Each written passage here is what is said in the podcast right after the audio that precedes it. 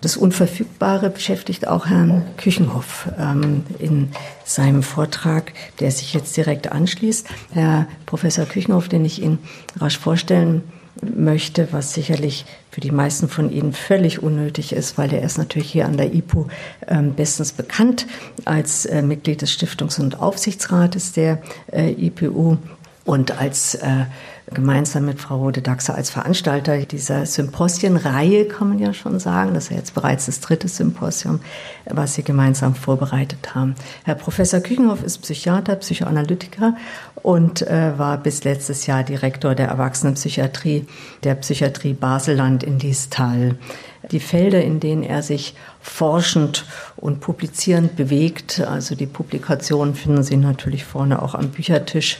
Es ist, äh, füllt einen ganzen Tisch aus, äh, kann man sagen. Also musste man noch anstellen, noch einen Tisch dazustellen.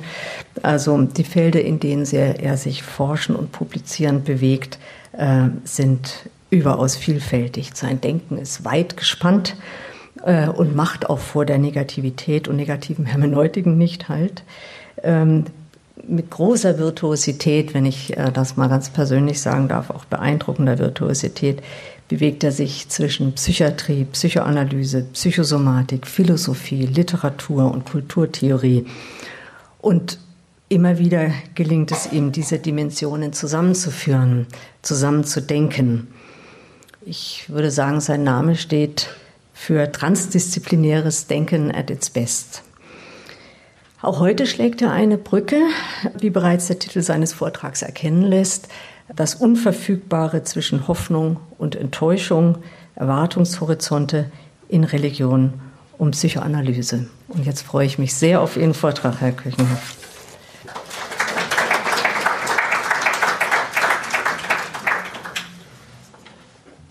Ja, liebe Frau Gast, vielen Dank für die freundlichen Worte. Ich begrüße Sie auch für den heutigen Vormittag und will mit einigen Vorbemerkungen beginnen, die unmittelbar an das anschließen, was Frau Gast gerade gesagt hat. Unsere Symposien, die wir jetzt äh, zum dritten Mal veranstalten, haben die Absicht, dieses transdisziplinäre Denken zu unterstützen. Inter- und Transdisziplinarität unterscheiden sich ja dadurch, dass Interdisziplinarität eine Verbindung zwischen verschiedenen Disziplinen und Transdisziplinarität die wechselseitige und wechselwirkende Veränderung dieser Disziplin durch den Kontakt einbezieht. In diesem Jahr also das Gespräch zwischen Psychoanalyse und Religion in einem richtungsweisenden kleinen Text aus dem Jahr 2008, der für die Namensgebung unseres Symposions wichtig war, beschreibt Jürgen, Jürgen Habermas die Bedingungen, die gelten müssen für einen echten Dialog zwischen Philosophie und Theologie. Erstmal zwischen Philosophie und Theologie. Zu ihnen gehört die gleichberechtigte Wertschätzung, die Habermas als zweite Person Einstellung beschreibt.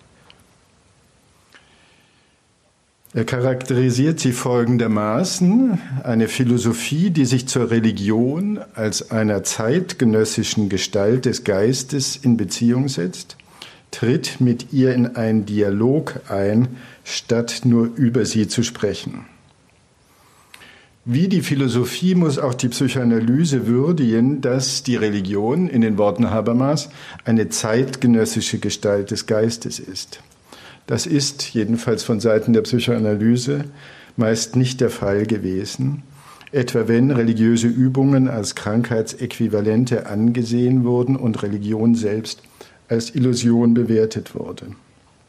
Es muss, das führt Habermas sehr deutlich aus, aber auch klar sein, dass Religionen nicht an ihren extremistischen Verfallsformen gemessen werden können, sondern an einer Theologie, die sich eben als Gestalt des Geistes auf dem Stand der intellektuellen Diskussion bewegt. Was macht nun diesen Dialog auf Augenhöhe zwischen Religion und Psychoanalyse interessant? Habermas betont für die Philosophie, dass nicht so sehr die theoretische als vielmehr die praktische Vernunft von der Religion lernen kann. da diese sich mit den verallgemeinerbaren Fragen von Moral und der Moralbegründung befasst, mit der Zielsetzung, ein solidarisches Leben aufzubauen. Weitere Leistungen der Religion, die philosophisch gehaltvoll sein können, so Habermas, ist die Verarbeitung von Kontingenz. Wir haben schon ganz viel gestern und heute davon gehört der enorme Einfluss der Religion auf die Kulturentwicklung. Da haben wir ja gerade eben in einem spezifischen Bereich etwas gehört. Und schließlich die Arbeit am Verhältnis von Transzendenz und Immanenz. Alle Themenbereiche sind auch für den transdisziplinären Dialog zwischen Psychoanalyse und Religion ertragreich. Ich werde mich im Folgenden aber nur mit dem letzten, dem Verhältnis von Immanenz und Transzendenz befassen und zwar in einer spezifischen Weise. Ich gehe davon aus, dass beide Disziplinen von einer prinzipiellen Unverfügbarkeit des Lebens ausgehen und sich mit einem irgendwie gearteten Überschreiten der immanenten Verhältnisse auf ein Jenseits hin befassen. Dieses Jenseits ist freilich jeweils anders verstanden. Der Psychoanalyse geht es um ein Jenseits des Bewusstseins der Religion um den Glaubensbereich, der mit einem göttlichen Jenseits verbunden sein kann. Ich befasse mich also mit Unverfügbarkeiten in beiden Bereichen. Ich werde mich im ersten Teil freilich bloß dilettierend und darum sehr eingeschränkt mit der Religion unter der Perspektive von Unverfügbarkeit auseinandersetzen. Einschränken will ich das weite Feld, indem ich lediglich zwei Engel befrage, die mir Auskunft geben sollen. In einem zweiten Teil kommt die Unverfügbarkeit in der Psychoanalyse zu Wort. Ich werde die Frage aufwerfen, wie die psychoanalytische Therapie durch diese Unverfügbarkeit Zukunft öffnen kann. Eine kurze kasuistische Vignette soll verdeutlichen, was ich meine. Und in einem dritten Teil werde ich beide Bereiche zusammenführen und die These vertreten, dass es eine gemeinsame Aufgabe von Religion und Psychoanalyse ist, Unverfügbarkeiten zu wahren. Mein Vortrag, das tut mir sehr leid, ich habe es nicht anders hingekriegt, ist ganz ungeschickt aufgebaut. Er fängt nämlich, ich denke, einigermaßen leicht an, aber er hört auf mit einem theoretischen Konzept, das Ihnen einiges zumutet, das von Derrida stammt.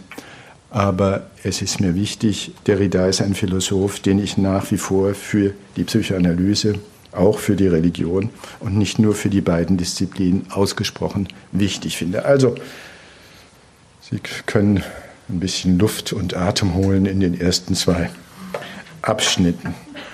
Und dann hoffe ich, dass wir es gemeinsam auch irgendwie gut hinkriegen. Ich beginne mit den Unverfügbarkeiten in der Religion. Ich kann es mir ja als Psychoanalytiker nicht anmaßen, allgemeine Aussagen zur Religion zu machen. Das hat mehrere Gründe. Natürlich liegt es an meiner mangelnden theoretischen Kenntnis. Das andere, der andere Grund liegt darin, dass ich nur mit christlicher Religion einigermaßen vertraut bin. Ich gebe dem Philosophen Kurt Flasch recht, der davor warnt, Phänomenbeschreibungen zu generalisieren. Er sagt, wer erst einen allgemeinen Begriff der Religion entwickelt und dann übergeht zur Bewertung einer einzelnen, zum Beispiel des Christentums, arbeitet aus zwei oder drei historischen Religionen gemeinsame Merkmale heraus. Das meint er kritisch, nämlich, dass dieses Ergebnis dann eine scheinbare Wesensbeschreibung von Religion aufbaut, die dann auf fragwürdigen und bruchstückhaften Tatsachenannahmen beruht.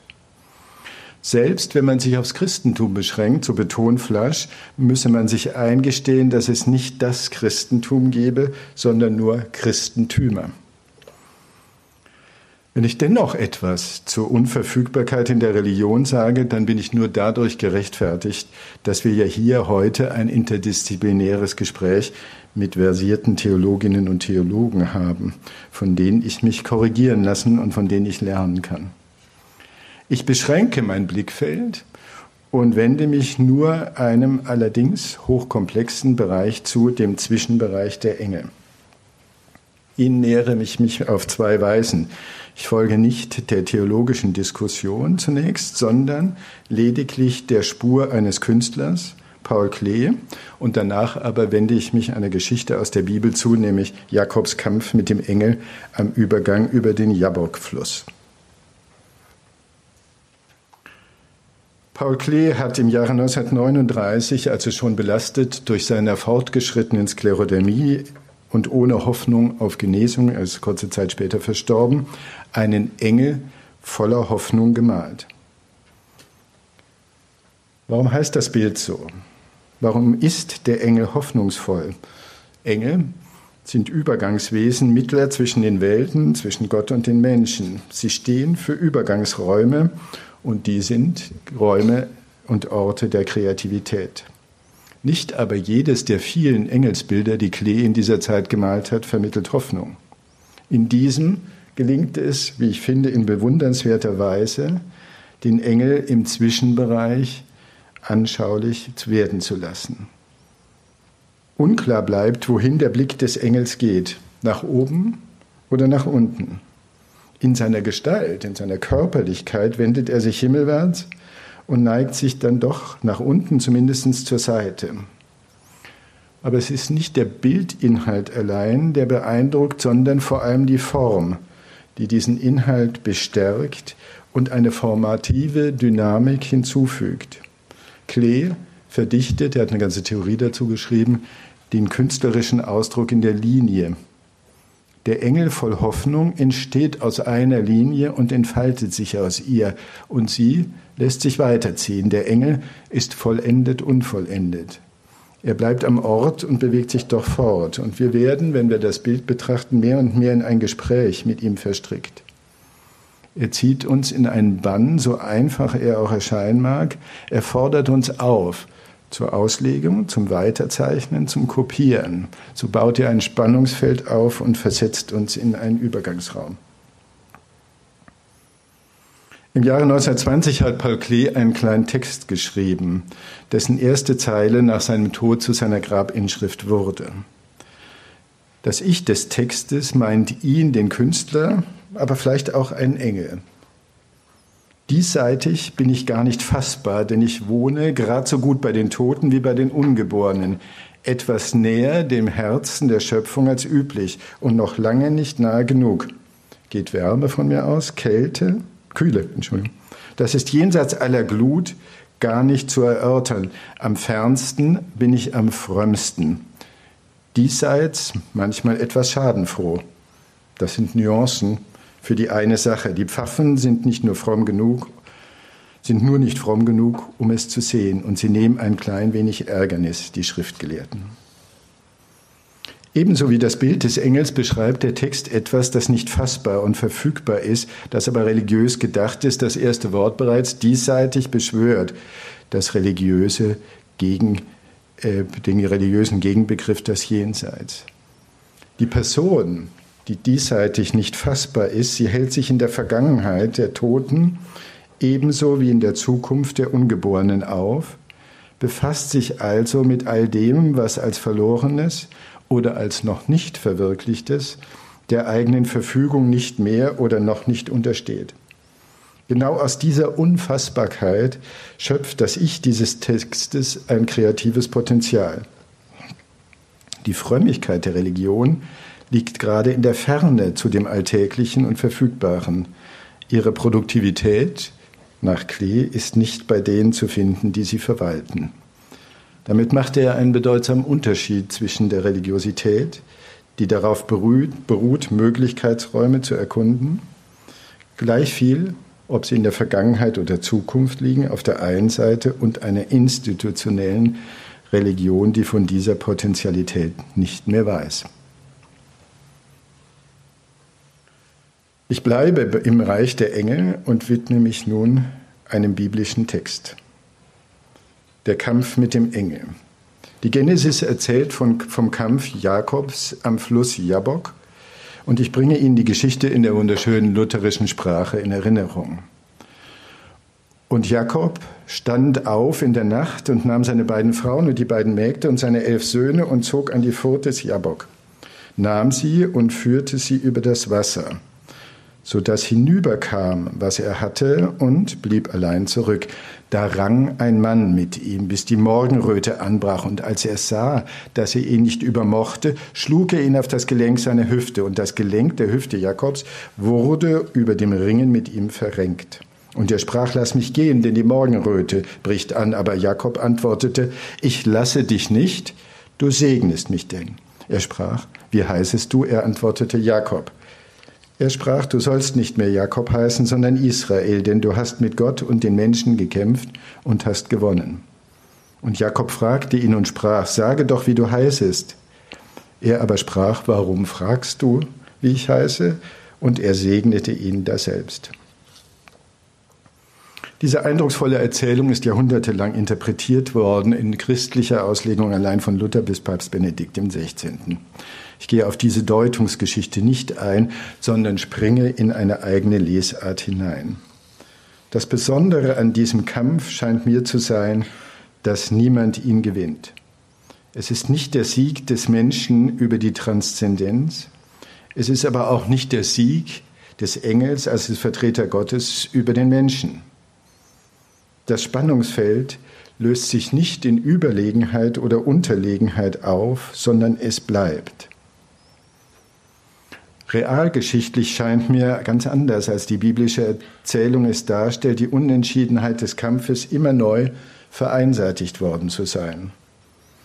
Dort, wo sich die Kirche oder die weltlichen Vertreter Gottes an die Stelle des Engels setzten oder setzten, versuchen sie über den Menschen, der in Jakob verkörpert ist, zu siegen und ihn zu unterwerfen. Dann ist das Spannungsfeld aufgehoben. Aber umgekehrt kann auch der Mensch auf den Kampf verzichten und ihn gar nicht antreten. Dann bleibt das, was im Leben unverfügbar ist, das Geheimnis, all das, was im normalen Leben nicht unterkommt, ausgeklammert. Damit aber verliert das Leben den Möglichkeitsraum und die Zukunftsdimension. Was ist der Segen, den Jakob in diesem Kampf erzwingt?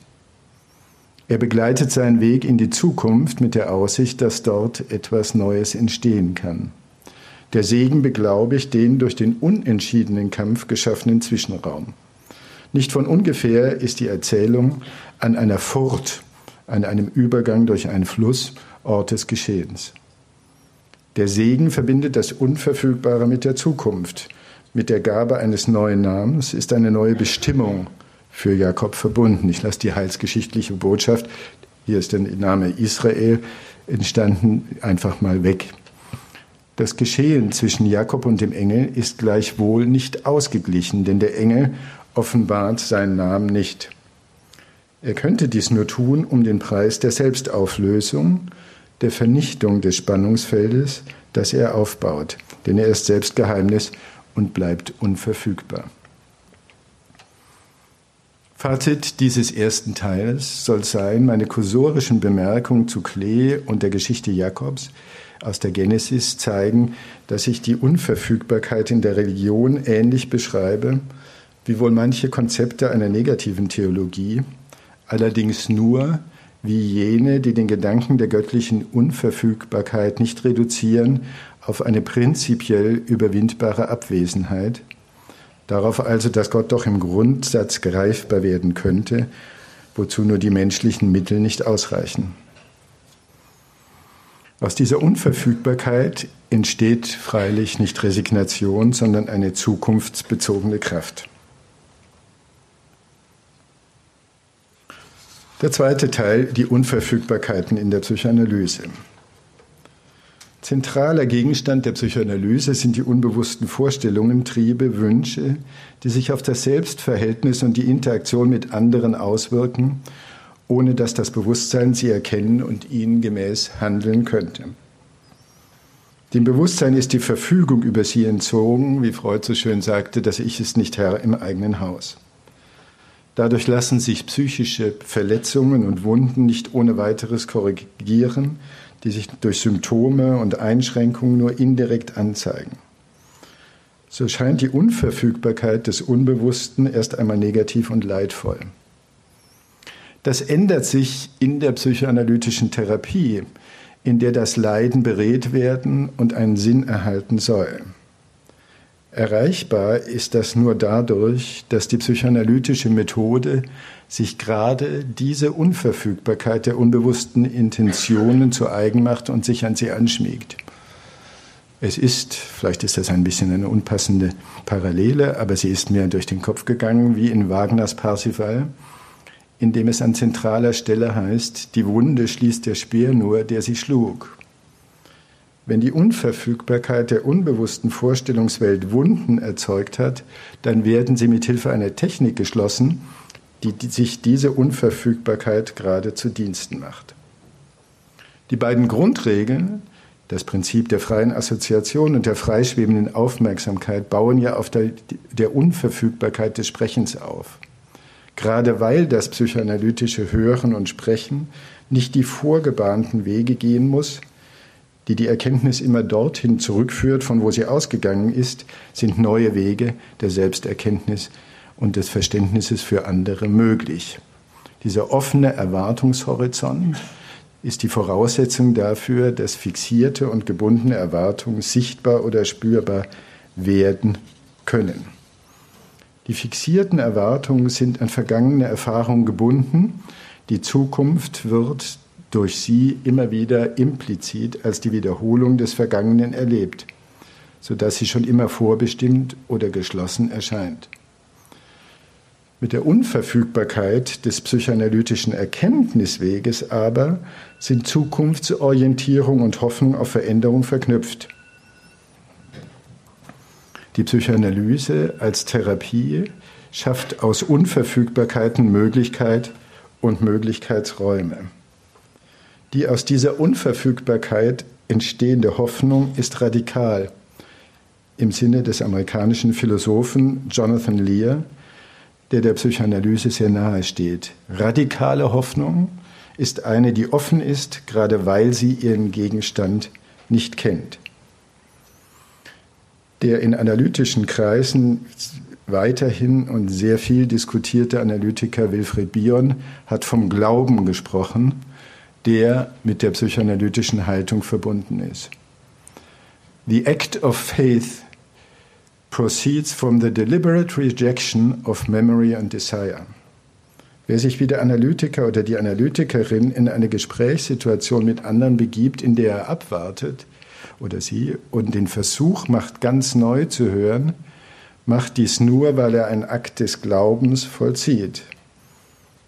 Er glaubt daran, dass sich in dieser radikalen Öffnung der Wahrnehmung etwas Neues anzeigen, inszenieren, zeigen kann. Er setzt seine Erwartung dann so ein, dass sie radikal öffnet, dem Neuen sich öffnet, das dadurch vielleicht kommen kann. Im Horizont der offenen Erwartung glaubt er, dass aus dem Schweigen ein Gespräch und aus dem emotionalen Chaos Sinn wird. Julia Kristeva hat in diesem Zusammenhang von einem präreligiösen Glauben gesprochen, der die Grundlage der offenen Erwartung im analytischen Gespräch äh, sein kann. Diesen Glauben müssen wir als Therapeutinnen und Therapeuten immer wieder uns erarbeiten. Ich will ein kurzes klinisches Beispiel geben. Herr X, das ist ein Beispiel aus den letzten Tagen. Herr X kommt zum Erstgespräch, um sich von mir Ratschläge abzuholen. Er hat sich vor einigen Jahren scheiden lassen. Er möchte, dass er eine vernünftige Regelung mit seinen beiden Töchtern findet, die bei der Mutter in einer anderen Stadt wohnen und die er für undankbar und, wie er sagt, zickig hält.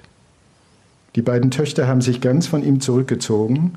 Seit Monaten hat er keinen Kontakt mehr zu ihnen. Er hat es ihnen freigestellt, dass sie sich jederzeit bei ihm melden können. Er sei immer für sie da, aber er dränge sich ihnen nicht auf. In diesem Erstgespräch mit Herrn X werde ich rasch müde. Er ist sehr beredt und er findet viele Gründe, warum das Verhalten seiner Kinder eine Zumutung sei, warum es nicht anginge, dass sie ihm auf der Nase herumtanzten. Er habe nach seiner Scheidung für sie alles getan. Die finanziellen Zuwendungen, die er sehr großzügig vergebe, seien von den Töchtern kommentarlos eingestrichen worden. Gedankt hätten sie nie. Bei der kürzlich geschlossenen neuen Ehe, so berichtet er scheinbar nebensächlich, seien beide Kinder natürlich nicht präsent gewesen. Er jedenfalls könne sich im Spiegel anschauen und sich sagen, dass er alles richtig gemacht habe. Wie also, und dies soll ich ihm sagen, sei mit Adoleszenten, Kindern am besten umzugehen.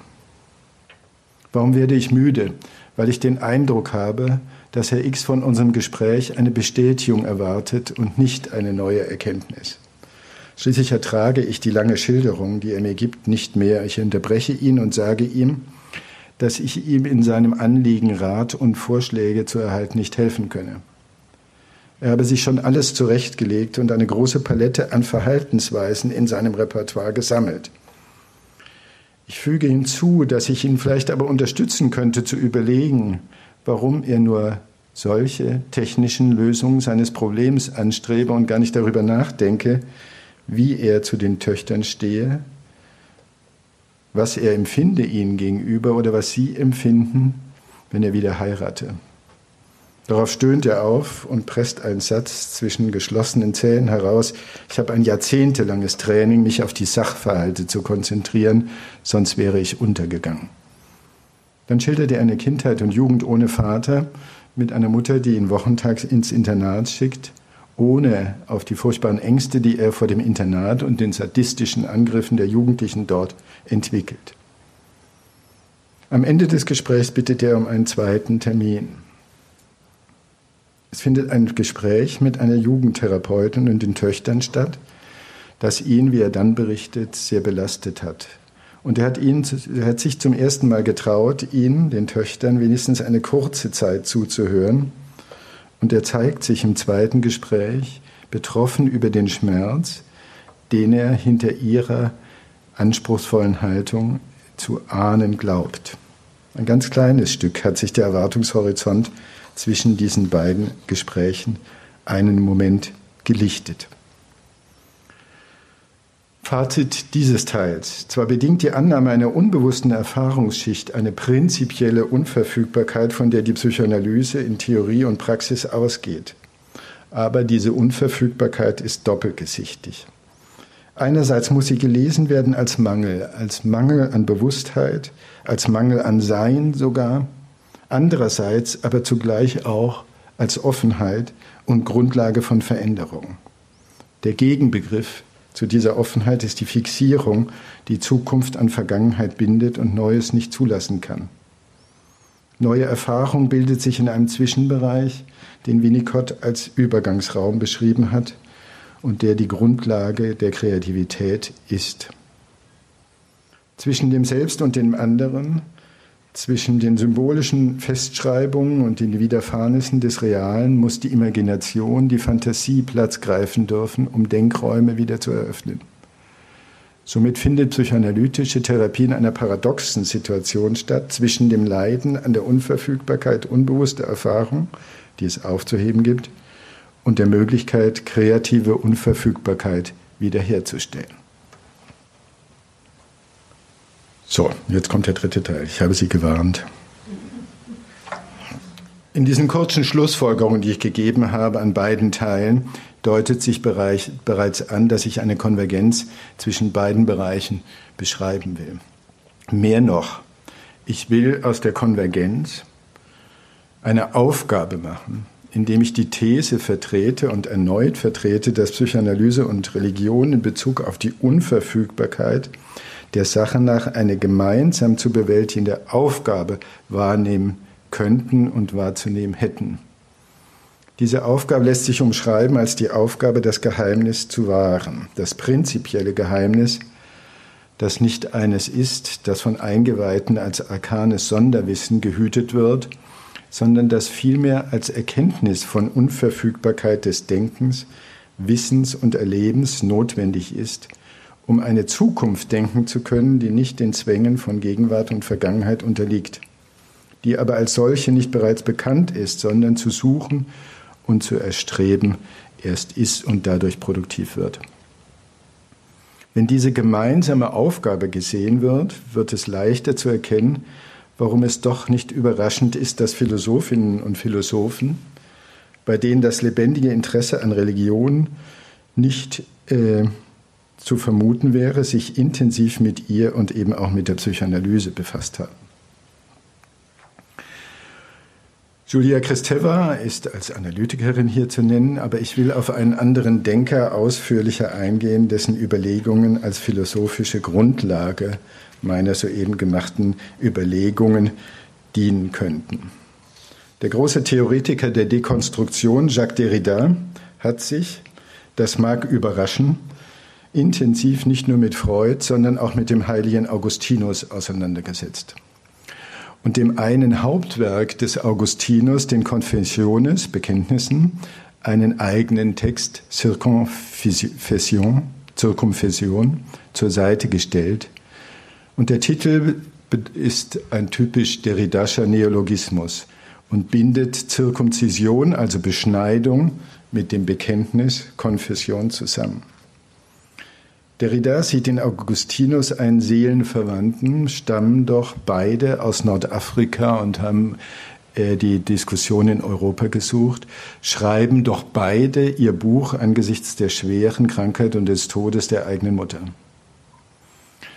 Dieser Zusammenhang zwischen Tod und Schreiben ist freilich nicht biografisch kontingent interessant. Der Tod der Mutter ist ein Ereignis, der Reda bezieht sich unentwegt auf diesen Tod der Mutter in dem Text, ist ein Ereignis, von dem der Reda nicht weiß, wann es eintritt, sie ist schwer krank, obwohl er weiß, dass es unabdingbar kommen wird. Ein Ereignis steht bevor und ist doch unvorhersehbar.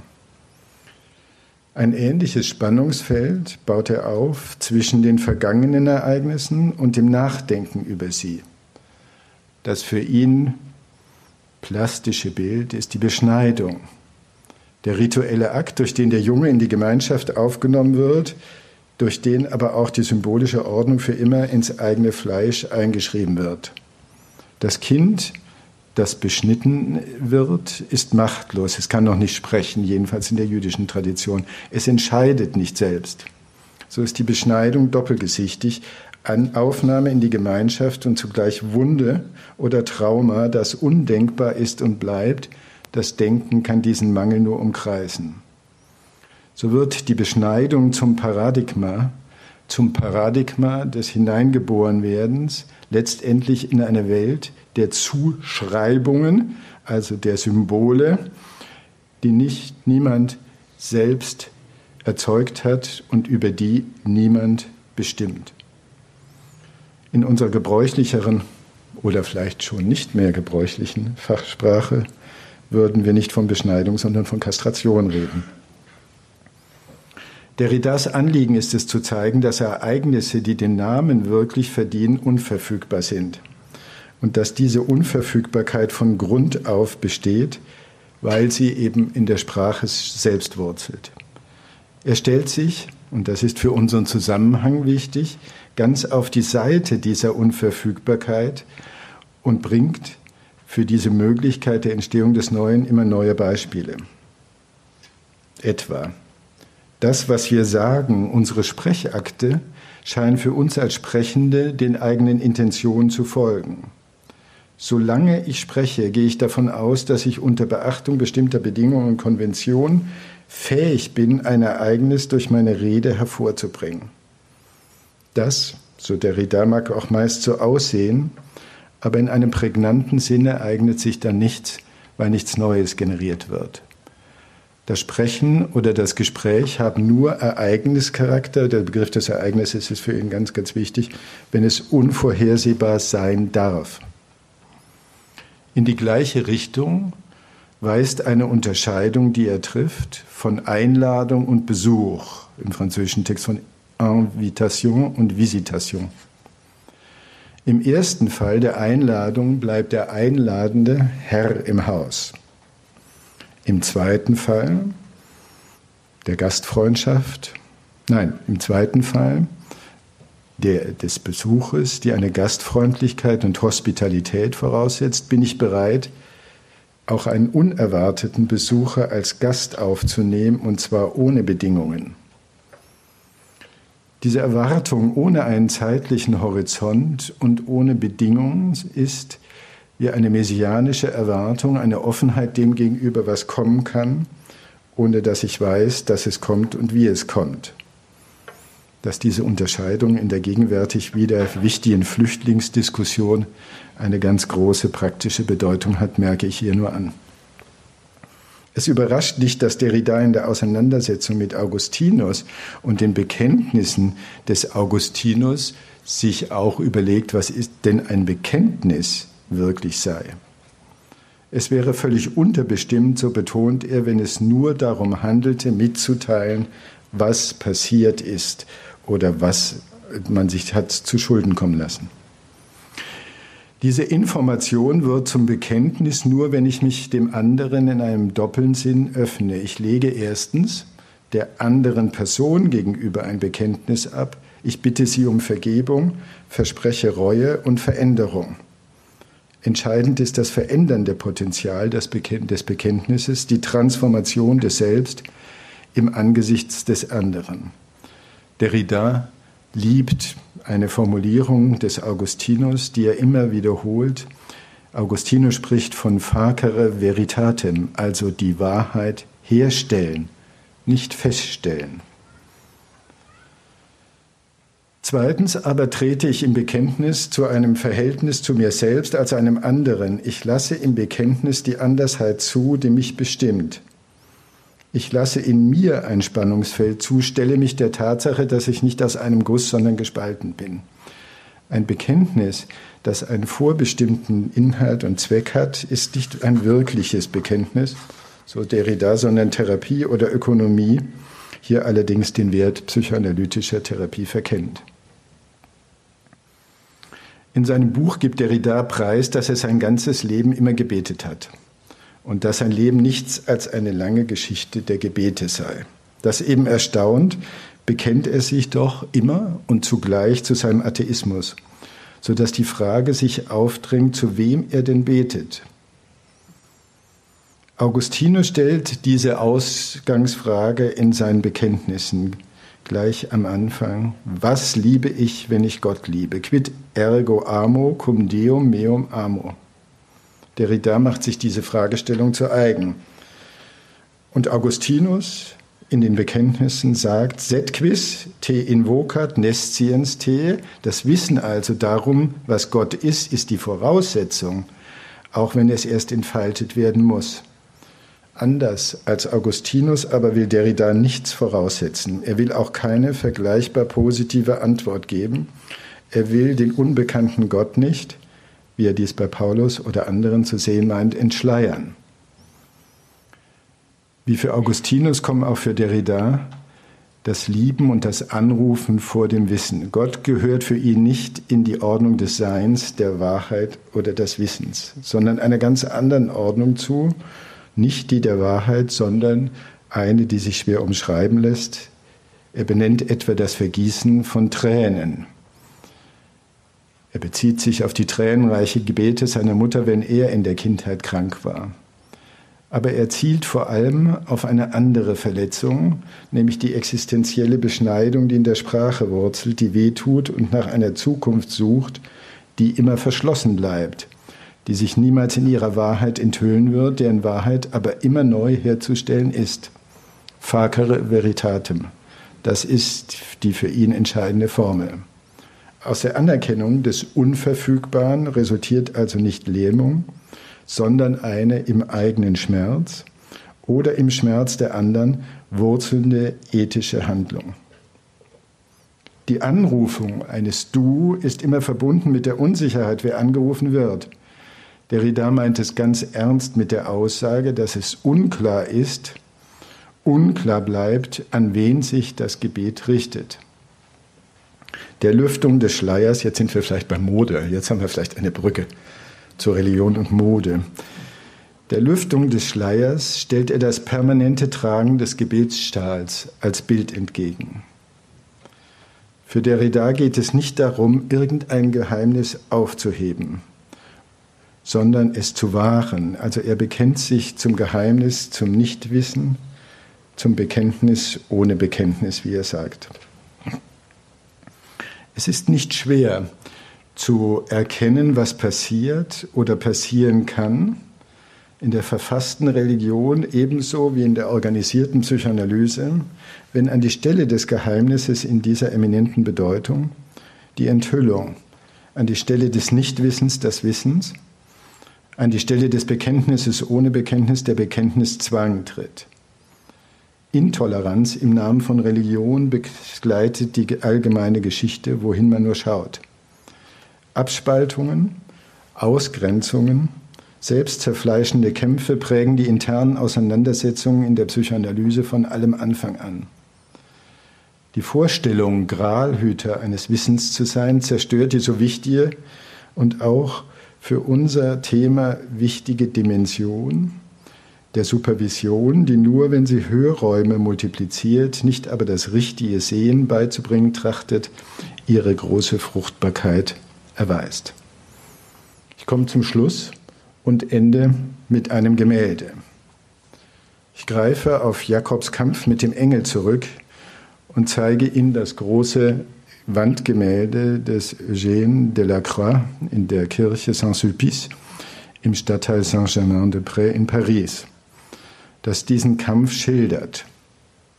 In einer vielleicht überraschenden Form, nämlich als ein beinahe lustvolles, immerwährendes Ringen, wie der peruanische Schriftsteller Mario Vargas Llosa einmal bemerkt hat. Ich zitiere, um das zu erkennen, muss man nur einige Zeit vor dem majestätischen Wandgemälde in Saint-Sulpice verweilen und diesen merkwürdigen, verstörenden Ringkampf betrachten, der etwas von einer amorösen Begegnung hat, in der Jakob voller Zorn angreift, während ihn der Engel regungslos festhält, ohne sichtbare Mühe, gelassen und sogar zärtlich, ihn mit seiner linken Hand aufhält und mit der rechten seinen Oberschenkel in einer Art und Weise hält, die mehr Liebkosung erscheint als Schlag. In Jakob erkennt man Verzweiflung, ungebändigte Kraft, Zorn und Mut, aber auch Furcht. In dem Engel die absolute Seelenruhe desjenigen, der weiß, dass das Geschehen nur die Erfüllung einer Schrift ist, deren Schluss er auswendig kennt. Zitat Ende. Vielleicht müssen wir in diesem Sinn die Wahrung des Geheimnisses, das Eintreten für die Unverfügbarkeit und hierin ähnlich dem Camus'schen Sisyphus nicht als tragischen Mangel, sondern auch als Lust äh, Akt verstehen. Vielen Dank für Ihre Aufmerksamkeit.